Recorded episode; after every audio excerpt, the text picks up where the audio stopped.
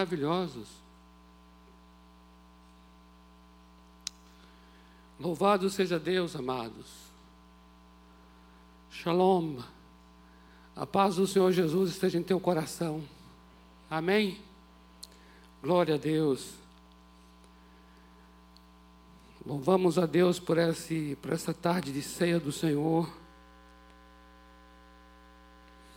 Pastor Rafael está em casa com a saudade enorme de vocês. E tudo segundo a expectativa que ele está tendo no coração. E conforme o andamento das coisas, tudo indica que semana que vem ele já vai estar com os amados aqui. Glória a Deus por isso. Louvado seja o Senhor pela vida do pastor Rafael, por toda a sua casa. Um abraço, meu querido. Uhul! É, vamos dar o uhul. É, sem, isso aí. Sem uhul não tem, não tem haha. Glória a Deus, louvado seja o Senhor por essa família. Amados, gostaríamos de compartilhar com vocês, baseado numa parábola do Senhor Jesus que está no Evangelho de Lucas, por favor, capítulo 18, do versículo 9 ao versículo 14. É uma parábola sobre dois homens que foram orar no templo, o fariseu e o publicano.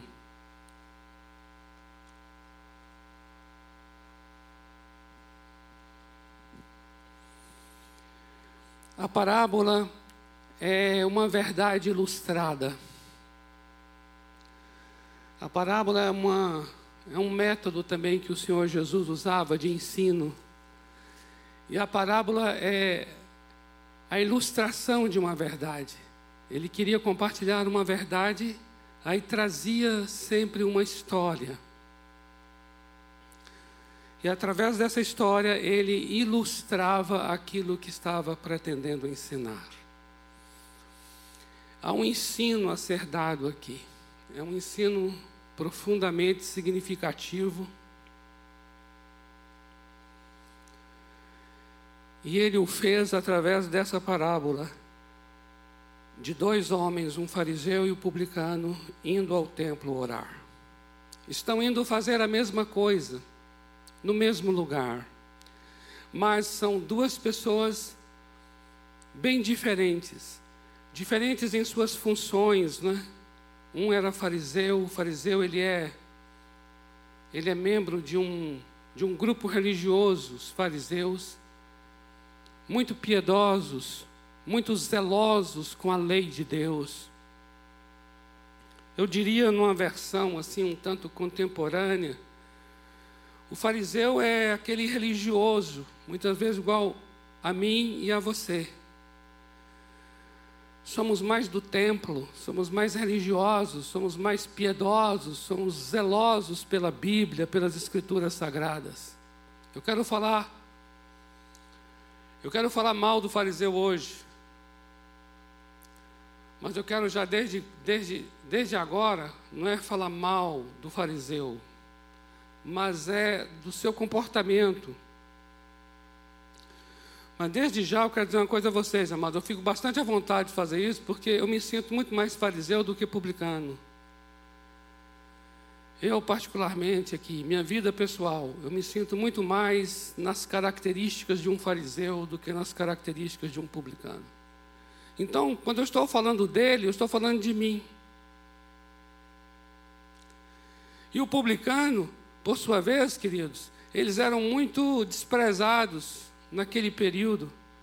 Eles eram judeus iguais os fariseus, mas eles eram funcionários de Roma, eles eram coletores de impostos, cobradores de taxas. E o restante da nação odiava muito esse grupo de judeus, de publicanos. Por quê? Porque ninguém aceitava o governo de Roma. Os fariseus, por exemplo, consideravam o governo de Roma um governo ilegítimo. E como é que eles iriam aceitar que um, um judeu pudesse trabalhar para Roma. E assim era o publicano, ele era um judeu que trabalhava para o Império Romano. Daí a razão porque aquele publicano ele era muito taxado. Se ele tinha esse tipo de emprego, era sinal que era uma pessoa desprezível. Então havia muito preconceito para com o publicano. Aí você vai encontrar no ministério de Jesus sempre esses dois grupos. De um lado, fariseus e escribas, criticando. E do outro lado, publicanos e pecadores andando com Jesus. E interessante, Jesus andando mais com publicano e pecador do que com fariseu e escriba. E é justamente conhecedor desse fariseu e desse publicano, e também conhecedor das características peculiares deles dois, que Jesus, de maneira intencional e provocadora e provocativa, ele traz essa parábola aqui, dizendo que esses dois homens foram ao templo orar. Eu gostaria de fazer um exercício com os irmãos aqui, muito bonito, de estudo das Escrituras Sagradas, da seguinte maneira: nós vamos comparar esse texto e acompanhá-lo, essa parábola, com Romanos capítulo 3. Tá bom? Então vamos fazer assim. A gente vai estar aqui em Lucas 18, mas também em Romanos 3. Começando então, Lucas capítulo 18, verso 9. Diz assim: Propôs também essa parábola a alguns que confiavam em si mesmos por se considerarem justos e desprezavam os outros. Dois homens subiram ao templo com o propósito de orar, um fariseu e o outro publicano. O fariseu, posto em pé, orava de si para si mesmo, desta forma: Ó oh Deus, graças te dou, porque não sou como os demais homens, roubadores, injustos, adúlteros, nem ainda como este publicano jejuo duas vezes por semana e dou o dízimo de tudo quanto ganho. O publicano, estando em pé, longe, não ousava nem ainda levantar os olhos ao céu, mas batia no peito, dizendo: Ó oh Deus, se propício a mim, se misericordioso para comigo, pecador. Digo-vos que este desceu justificado para sua casa, e não aquele porque todo o que se exalta será humilhado, mas o que se humilha será exaltado. Pai amado, em nome do Senhor Jesus, eu quero nesse momento pedir mesmo a graça, maravilhosa graça sobre nós, no momento da palavra do Senhor. Eu oro para que o Espírito Santo nos ajude, nos auxilie agora nessa, nesse compartilhar da tua palavra aos amados que estão aqui no templo, a todos os queridos que estão em casa ou em qualquer outro lugar.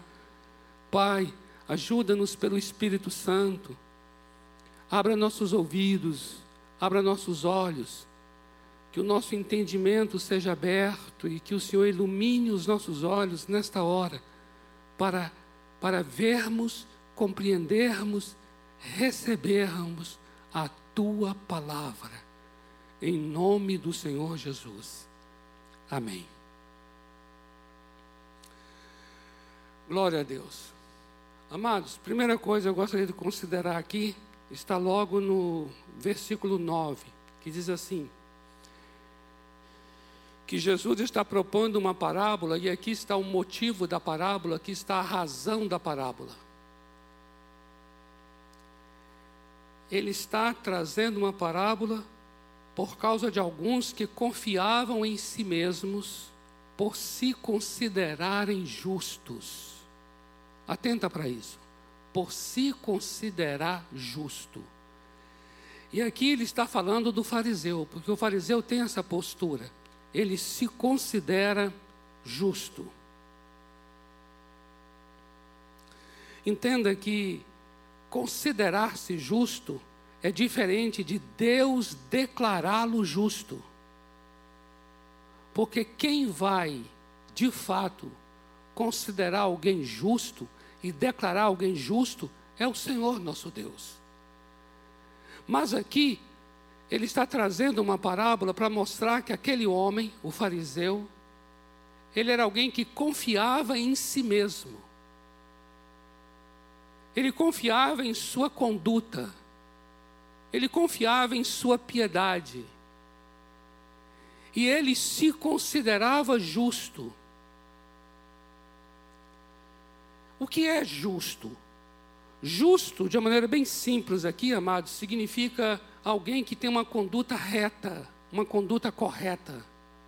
Então, aquele fariseu tinha uma visão a respeito de si mesmo, de ser uma pessoa correta, de ser uma pessoa que tinha uma conduta é, piedosa, andava em retidão.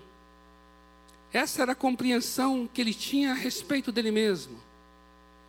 E por conta disso, né, por conta de considerar-se justo, ele desprezava os outros. Agora vamos para Romanos. Eu disse que nós estaremos lendo com Romanos no capítulo 3. Eu gostaria então que nós lêssemos o versículo 10 de Romanos 3. O versículo 10 de Romanos 3 é uma palavra de Deus a respeito não só do fariseu, do publicano, mas de todos nós. Diz assim, Romanos 3,10: Como está escrito, não há justo, nenhum sequer. Olha o que o nosso Deus está dizendo. Esse é o juízo do nosso Deus. E o juízo dele é essa, a declaração dele é esta, de que não há nenhum justo. Nenhum sequer. Não importa se é fariseu, se é religioso, se é sacerdote, se é sumo sacerdote, não importa se é presidente da república, não importa se é senador, deputado, não importa se é pastor, não importa se é rico, se é pobre, se é indouto ou douto, se tem formação acadêmica ou não tem, não importa. O que a palavra está dizendo aqui é: não há nenhum justo. Não há nenhum justo, nenhum sequer.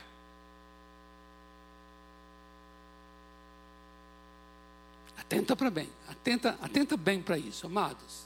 Nós precisamos acompanhar isso aqui de uma maneira muito assim, muito cuidadosa, para tentarmos para aquilo que o Senhor está nos conduzindo e o tanto que o Senhor Deus, eu creio, aguarda de nós. Observe então agora que na oração que esse fariseu vai fazer, ele expressa exatamente isso, de que ele confiava nele mesmo, ele se considerava justo e ele desprezava os outros. Isso está na própria oração dele no verso 11 de Lucas 18. E qual é a oração dele? A oração dele é: Ó oh Deus, graças te dou porque eu não sou como os demais homens. É tão interessante o Senhor Jesus colocar esse tipo de oração na boca do fariseu, porque é Jesus que está ensinando. É Jesus que está trazendo a parábola. E aqui, amados, olha que coisa interessante. Jesus não está dizendo assim que o fariseu orou eu não sou roubador. Eu não sou injusto. Eu não sou adúltero. Não, não é isso que é a oração do fariseu. A oração dele é assim: graças te dou porque eu não sou como os demais. Porque os demais, eles são o quê? Eles são roubadores, injustos e adúlteros. E eu não sou. Então você veja a compreensão que o fariseu tem a respeito do que significa pecado. Qual é a compreensão? A compreensão é assim: se, se eu não sou roubador, se eu não sou adúltero, se eu não sou injusto, como aquele que é, então eu sou justo. A maneira dele, a maneira dele avaliar o seu coração era se comparando aos outros. A maneira dele avaliar a sua condição era ele vendo que os outros praticavam, e ao ver que os outros praticavam aquilo que ele não praticava, então ele se considerava uma pessoa de conduta correta. É tão interessante isso, sabe por que é interessante? Porque é assim, nós muitas vezes tomamos a vida alheia para avaliar a nossa própria conduta. Nós medimos a nossa vida pela conduta do outro. Nós olhamos alguém que, porventura, talvez no jornal você viu, agora mesmo estão aí atrás de um homem que ele é um serial killer, um estuprador. E o fato de nós não sermos o que o outro é, nos dá a ilusão de achar que nós somos justos.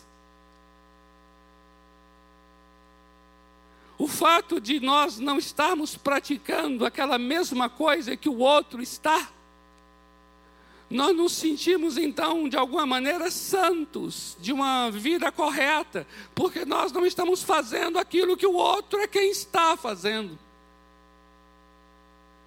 Então, observe aqui a maneira como aquele fariseu se olhava. Ele se olhava pelo, pela conduta das outras pessoas. E ele dizia: Graças te dou, porque eu não sou como estes.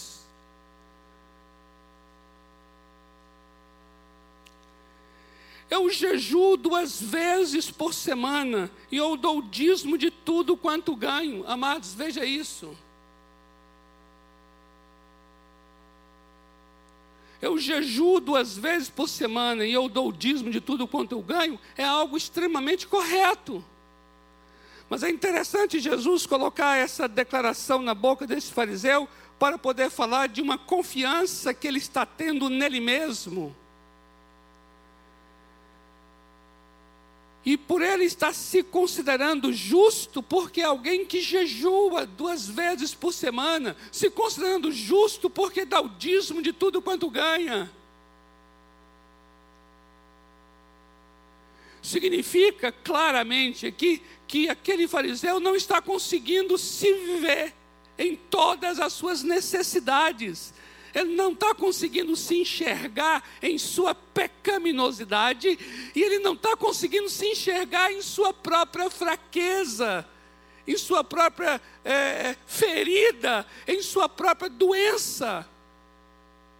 Está tão claro que esse fariseu está usando a vida religiosa, piedosa dele para cobrir as necessidades mais profundas do seu coração, para cobrir as mazelas mais íntimas do seu coração, para cobrir as doenças mais, mais que estão nas entranhas do seu coração.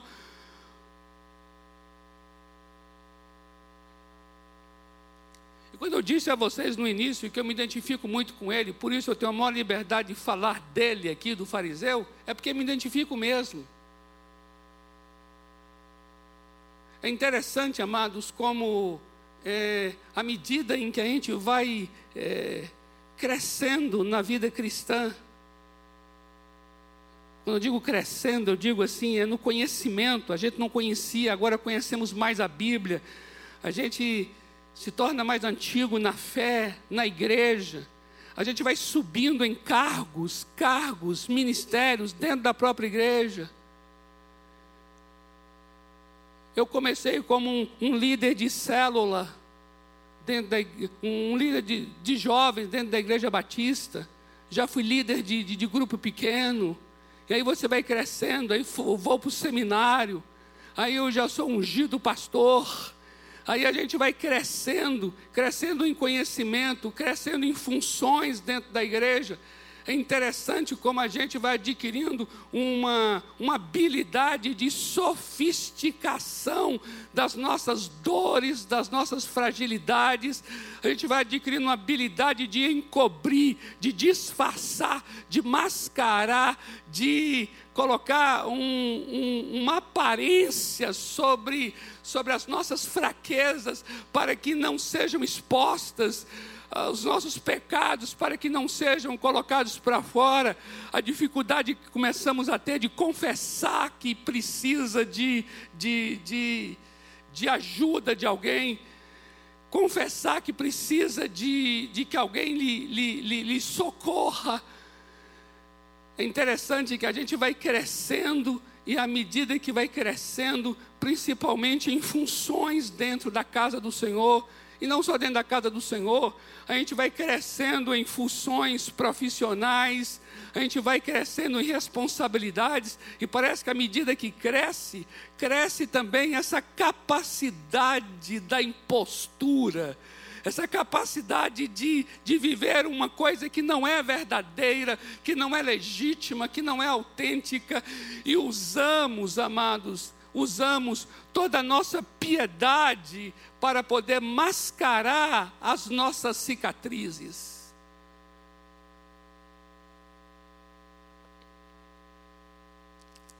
Eu comecei a observar isso, vendo esse fariseu orando aqui. Eu falei, Deus do céu, como esse fariseu está, é, a, cada, a cada declaração dele, ele vai se distanciando das, da realidade do seu interior, ele vai se distanciando das verdades íntimas do seu coração, ele vai se distanciando cada vez mais da pessoa, da pessoa necessitada, da pessoa carente, da pessoa vulnerável, da pessoa frágil que ele é.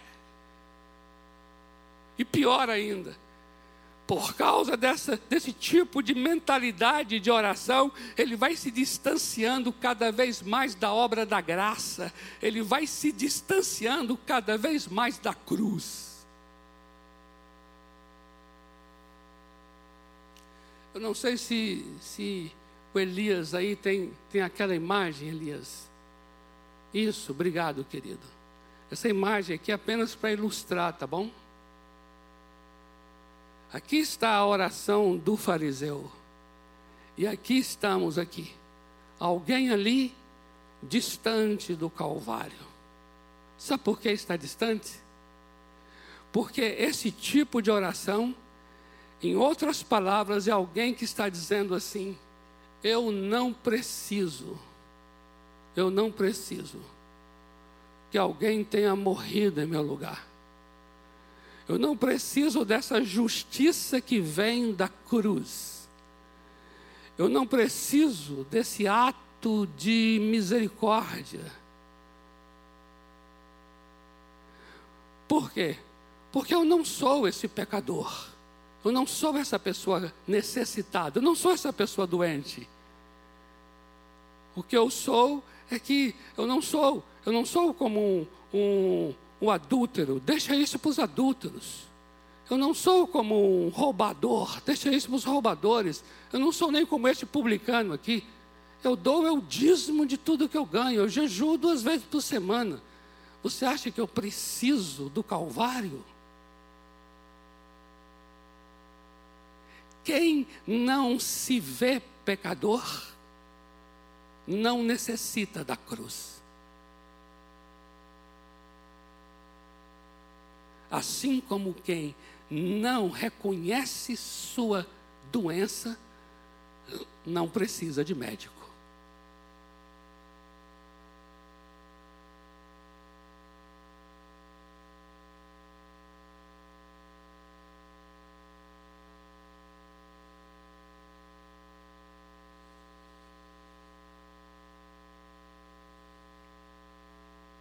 É tão, é tão, é tão é tão, é tão forte o Evangelho do Senhor Jesus e traz tão significado e tanto sentido que eu diria assim: sentido, significado para aquele que dele necessita.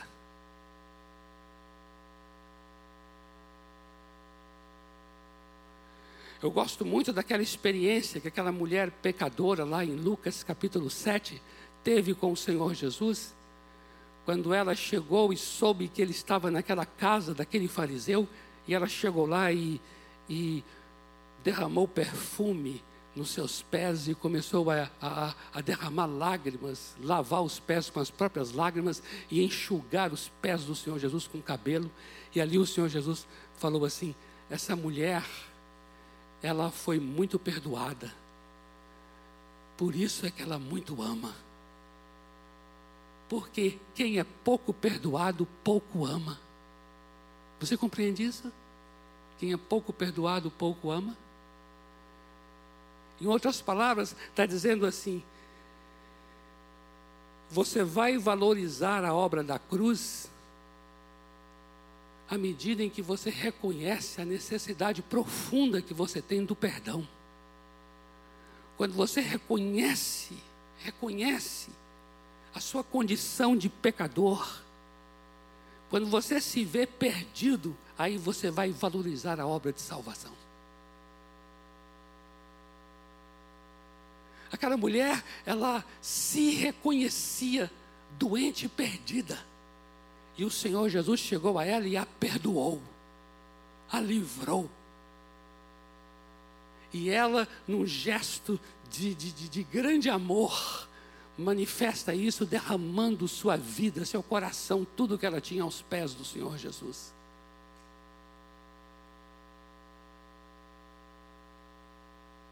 Quando eu iniciei na minha vida cristã, quando eu tinha 18 anos de idade, eu não tive naquele dia a consciência do meu pecado. Não tive. E porque não tive, eu não entendi aquela cruz. Mas depois, quando aquele amor de Deus me abraçou e eu fui resgatado, e eu comecei a andar com esse Jesus, é interessante à medida em que eu comecei a andar com Ele, eu comecei a ter consciência da minha pecaminosidade. Ou seja, eu comecei a ter consciência da minha doença. E aí eu comecei a entender e a valorizar o que foi feito por mim na cruz do Calvário. Eu entendi o resgate, eu entendi a obra de salvação, porque eu me vi perdido eu comecei a entender que a experiência com a graça depende da consciência de que estou doente. Se eu não tiver uma consciência da minha, da minha condição de homem pecador, eu não vou valorizar essa obra que foi feita em meu favor e eu não vou experimentar dessa graça que foi derramada em meu favor porque essa obra foi feita para gente que necessita. Sabe, amados? Isso foi feito de uma maneira muito crua, muito dura. Ali houve uma morte mesmo, ali houve alguém levando sobre si as dores, levando sobre si as iniquidades, levando sobre si as transgressões. Ali é uma questão de vida ou morte que estava ali presente era uma maldição, era uma condenação, era uma perdição que estava envolvida. Então foi algo muito, muito forte que aconteceu na cruz do Calvário. Por isso, necessita, ao meu ver, e eu sei que você concorda com isso, que eu tenha uma experiência de, de de reconhecer a minha necessidade, para então eu falar assim: agora eu entendo o que foi feito por mim, agora eu experimento o que foi feito por mim, agora eu quero tudo que foi feito em meu favor. Se não houver, se não houver uma admissão da doença, não tem como eu e você procurarmos o médico. Veja o que a palavra vai dizer em Romanos, capítulo 3, versículo 19 e 20. Romanos 3, 19 e 20. Vai dizer assim: Ora, sabemos que tudo o que a lei diz, aos que vivem na lei o diz. Está falando para o fariseu aqui. Para que se cale toda a boca e todo o mundo seja culpável perante Deus. visto que ninguém será justificado diante dele por obras da lei. Não será justificado, ou seja, não será justo, não será uma pessoa justa pelas obras da lei. Em outras palavras, Deus está dizendo assim: fariseu, não é porque você, não é porque você não é roubador que você é justo, não é porque você não é adúltero que você é justo. Não é porque você dá o dízimo que você é justo. Não é porque você jejua que você é justo. Ninguém é justificado pelas obras da lei.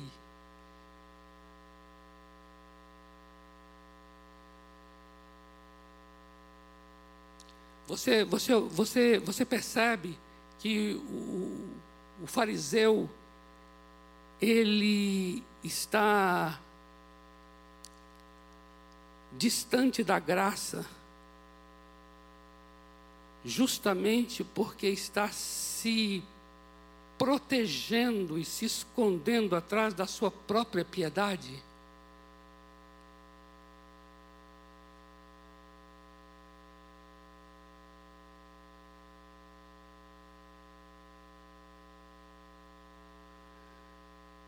Eu me vejo muito profundamente, amados, na vida desses fariseus.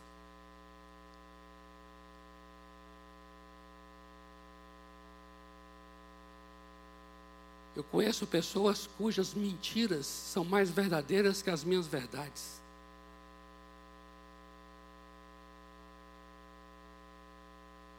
Eu me pego muitas vezes em verdades falsas.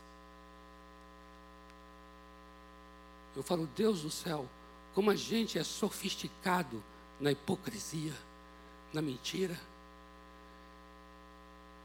E cada vez que eu ajo assim, mais distante do Calvário eu vou vivendo. E eu não experimento do poder da graça.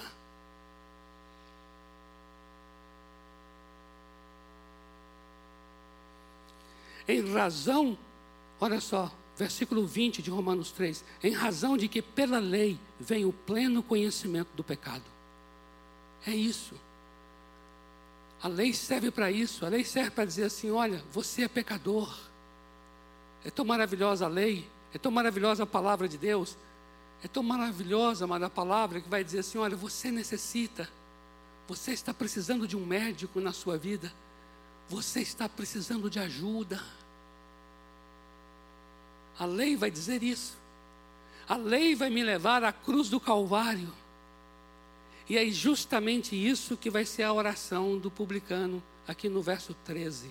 Veja, diz a Bíblia que ele batia no peito, dizendo: Ó oh Deus, se propício a mim, pecador. Então, pode trazer essa imagem agora do publicano, Elias, por favor. Veja bem, está aqui. Aqui é a oração do publicano. Essa é a imagem da oração do publicano, amados. Olha só. Ó oh Deus, se propício a mim, porque eu sou um pecador. Eu queria que você entendesse essa oração dele, traduzisse essa oração dele para nós agora aqui da seguinte maneira: Ó oh Deus, eu preciso de ajuda. Ó oh Deus, eu reconheço, eu reconheço. Quando nós declaramos isso, ser propício a mim, é tão interessante, eu já observei essa palavra, propício, que está aqui. É uma palavra grega, amados, que vem de uma palavra que quer dizer propiciação. E essa palavra está em Romanos 3, 25. Eu queria ler para vocês Romanos 3, 25. Romanos 3, 25 diz assim: a quem Deus propôs. Então Deus é quem propôs no seu sangue, no sangue de quem? No sangue de Jesus. Olha que lindo, amados. Deus propôs no sangue de Jesus. É o que nós acabamos de fazer hoje na ceia do Senhor, queridos. Nós estamos lembrando aqui da morte do Senhor Jesus. O seu sangue foi derramado. E veja aqui que o texto está dizendo que Deus propôs no seu sangue como propiciação. O que é propiciação? É Deus agora sendo favorável a nós, misericordioso. Por quê? Porque a ira de Deus que viria para nos condenar veio sobre Jesus em nosso lugar. Significa então que Jesus está tomando sobre si essa ira de Deus, essa morte que seria para nós, Jesus está tomando sobre si, amados. Isso significa propiciar, significa que Deus agora pode ser favorável a mim, favorável a você e dizer assim: você agora está absolvido, absolvida. Você agora é um homem, uma mulher justo, justa. E por que ele pode declarar isso? Porque o seu filho fez isso na cruz, morrendo. Veja o que diz o restante do verso. Mediante a fé, para manifestar a sua justiça. Então a justiça de Deus foi manifestada na cruz do Calvário. Veja o que o, que o publicano fez. O publicano, ao orar, ele está aqui mencionando a obra da cruz. Ele está aqui dizendo: ser propício é como se ele dissesse assim: ó oh Deus, eu não posso em mim mesmo ser justo, não há nada que eu possa fazer que me justifique, mas tenha misericórdia de mim, eu sou pecador. Quando ele então confessa isso, ele está reconhecendo a obra que Deus fez na cruz para torná-lo um homem justo. Veja que experiência tremenda nessa oração. E essa oração, conforme o verso 14, no ensino de Jesus sobre o assunto, essa oração foi um sinal de um homem que se humilha. Veja aí. Digo-vos que este este é o publicano. Desceu justificado para a sua casa, e não aquele, e não aquele quem? E não o fariseu. Porque todo o que se exalta será humilhado, e todo aquele que se humilha será exaltado. O que é então se humilhar? Se humilhar aqui é: Senhor, eu sou pecador Eu posso não roubar, eu posso não adulterar, eu posso dar o dízimo, eu posso jejuar, mas nada disso me faz uma pessoa justa. Eu reconheço que eu sou pecador. Eu reconheço que eu preciso de um remédio para a minha doença.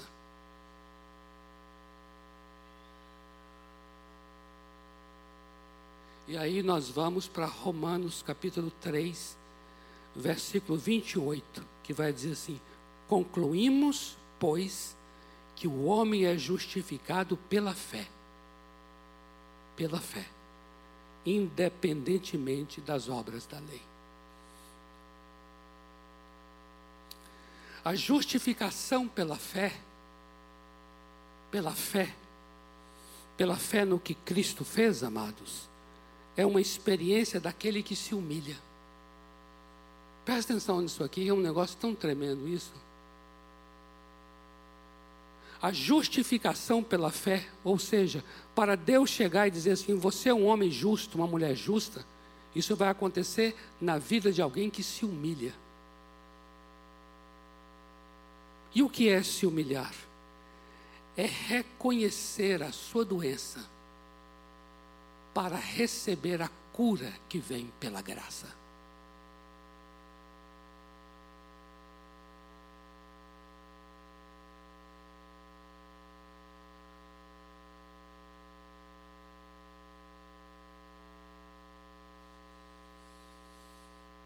Olha que coisa tremenda. A experiência com a graça exige que eu me humilhe a mim mesmo a experiência com a graça, a experiência com aquilo que Deus fez em meu favor. Por isso, queridos, olha, toda vez que eu, que eu justifico, que eu explico, que eu fujo, que eu escapo,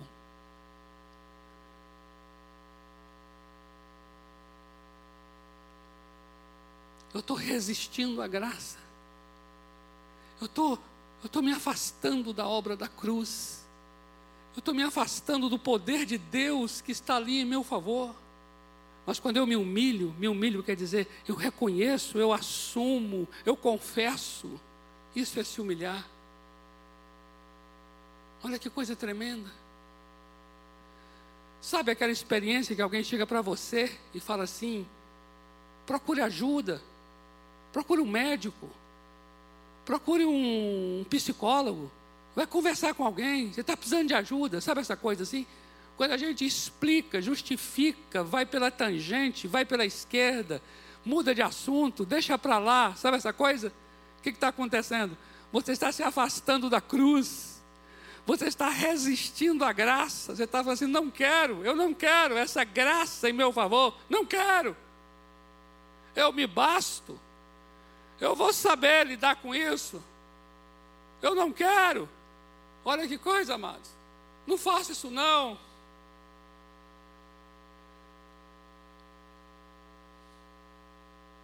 Nós não temos, nós não temos que ser aquele que está distante, mas nós temos que ser aquele que se aproxima.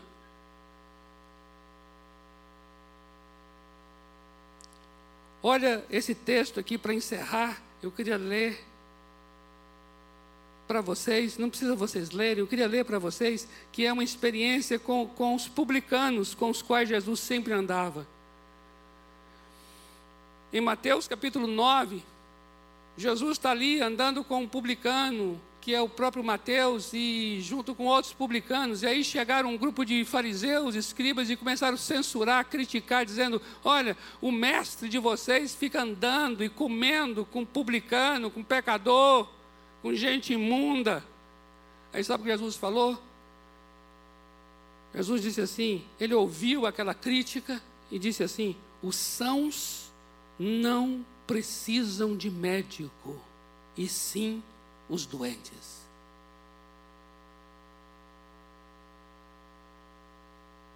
Eu não vim chamar justos, eu vim chamar pecadores. Em outras palavras, é como se ele dissesse assim: eu não vim chamar quem se acha que não necessita. Tudo bem, você acha que não precisa? Ok, não vim para vocês. Eu vim para aqueles que são pecadores, ou seja, aqueles que sabem que são doentes, ou seja, aqueles que reconhecem que precisam de ajuda. Eu vim para vocês. Eu morri por vocês. E há graça, há muita, abundante graça para vocês. Amém? Podemos orar?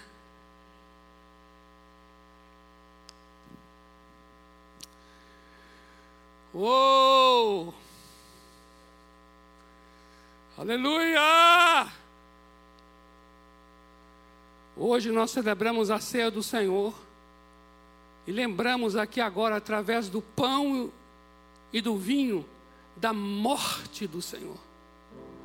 A experiência com essa maravilhosa graça, depende de nós nos humilharmos a nós mesmos. E humilhar é isso. Humilhar é chegar diante dele e orar como aquele publicano. Humilhar é chegar e dizer: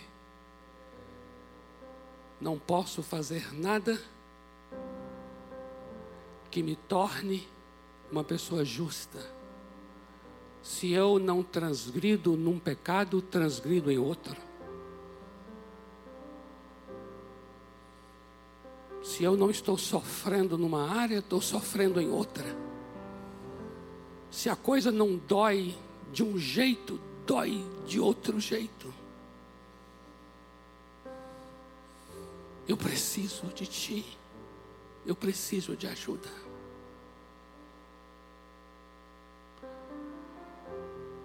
Eu posso não ser roubador, como aquele que eu li no jornal.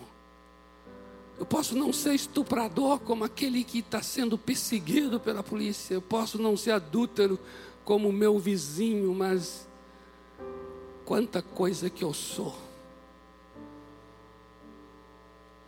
Que talvez me torna numa condição até pior do que estas pessoas. Eu preciso de ajuda.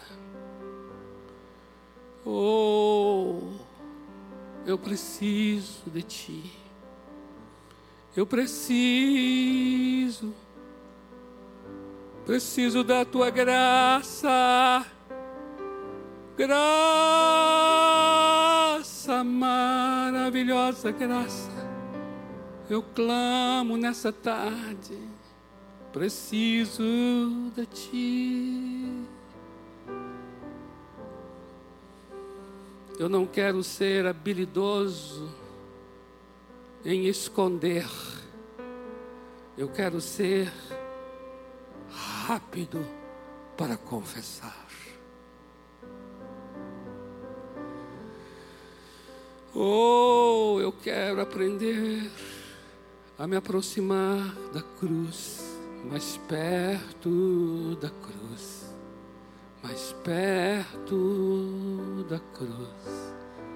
Eu quero estar. Muitas vezes, Senhor, no momento da ceia, quando o pastor diz: Lembra aí de alguma coisa que você fez que magoou a Deus ou alguma coisa que não deveria ter feito, confessa. E aí, Senhor, eu passo rapidamente pelo meu dia, pela minha semana e falo assim: ah, não fiz nada tão grave.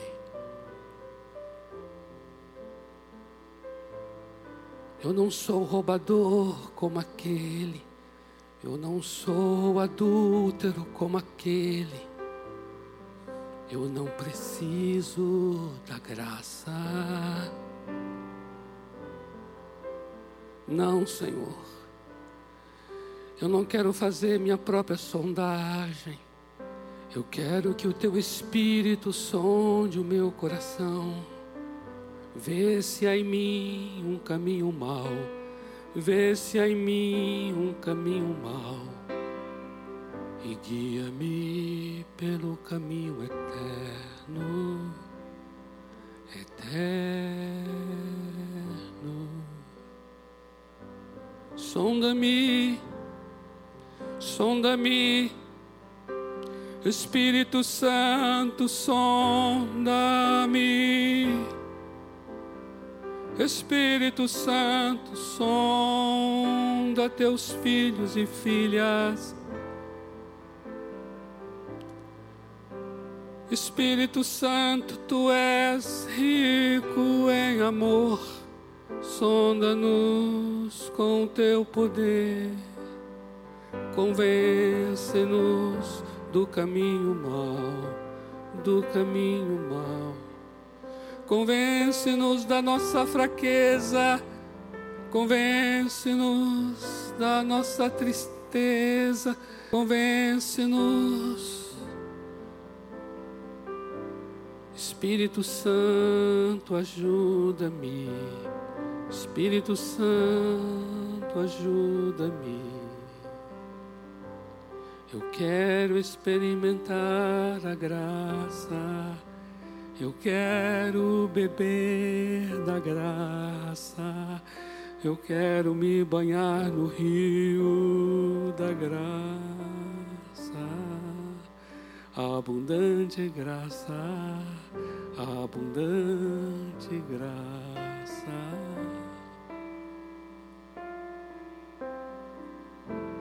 Eu te abençoo, meu amado e minha amada para um coração quebrantado e contrito. Eu te abençoo, meu querido e minha querida, para ter um coração responsivo, um coração que responde ao Espírito. Eu te abençoo para ter um espírito contrito, contrito. Eu te abençoo para ser um homem e uma mulher rendido, rendido aos pés da cruz para ter essa experiência linda, linda do favor de Deus. Essa experiência com a graça, essa experiência com a cura, essa experiência com a libertação, essa experiência com o poder de Deus.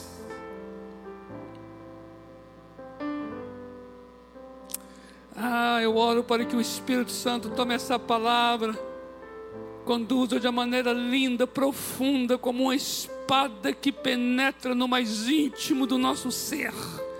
E lá dentro o Espírito Santo venha, venha trazer a luz, trazer à luz aquilo que agoniza, trazer à luz aquilo que, que embaraça, trazer à luz aquilo que aperta, aquilo que estressa, aquilo que pesa, aquilo que cansa, trazer à luz aquilo que aprisiona.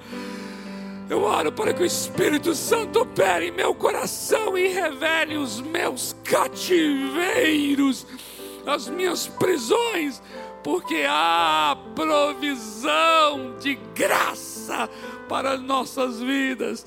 Há uma provisão inacabada, inacabável, interminável de graça.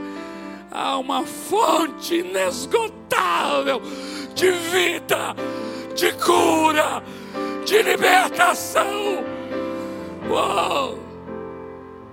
Xalabalaba kamas, sadecolaba. Uou! há uma provisão completa e perfeita da graça em nosso favor. Provisão já foi dada, o presente já foi dado a nós. É graça sobre graça.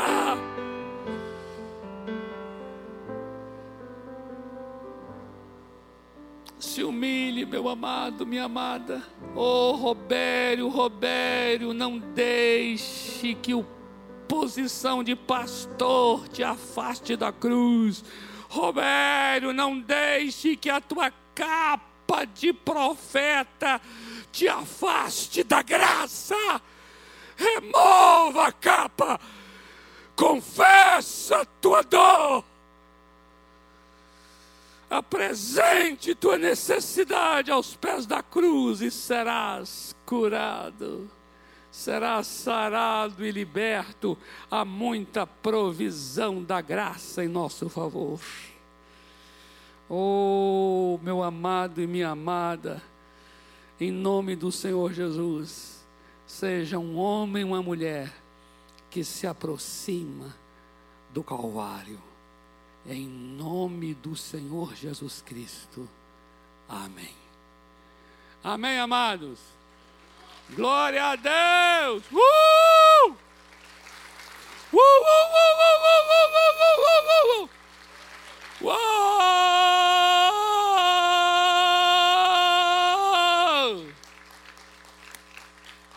Glória a Deus. Passamos do horário aqui, ó. Tá ali avisando assim, estampado, tempo esgotado, meu irmão. Já fomos bastante do horário aqui, né? Ei, Márcio, o negócio é assim, né? A gente tem que fazer essas essas coisas assim às pressas, né? Eu fico constrangido assim, mas temos que fazer às pressas mesmo, né? É todo protocolo que precisa ser obedecido chegará logo o tempo em que teremos o tempo mais, mais suficiente, mais largo, para a gente ficar mais confortável e à vontade. Amém? Contamos sempre com a compreensão de vocês. Muito, muito, muito mesmo. Agradecemos a Deus pela sua presença, por esse tempo juntos aqui.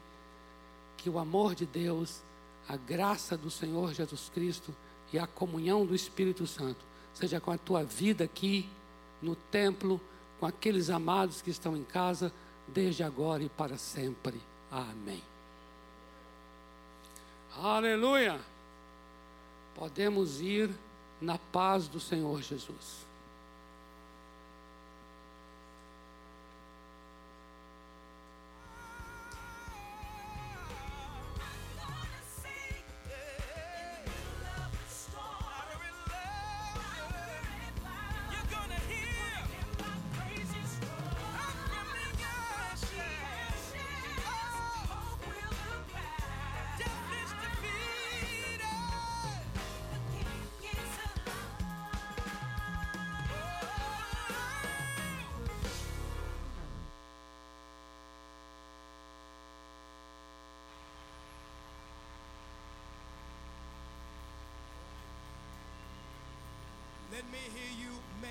Holy Ghost crazy noise right now. Let me hear. it.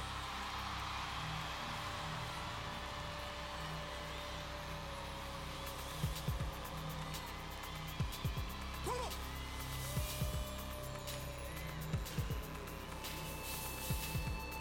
Come on, Zion. Clap those hands with me. Come on, come on. All God's people. Come on.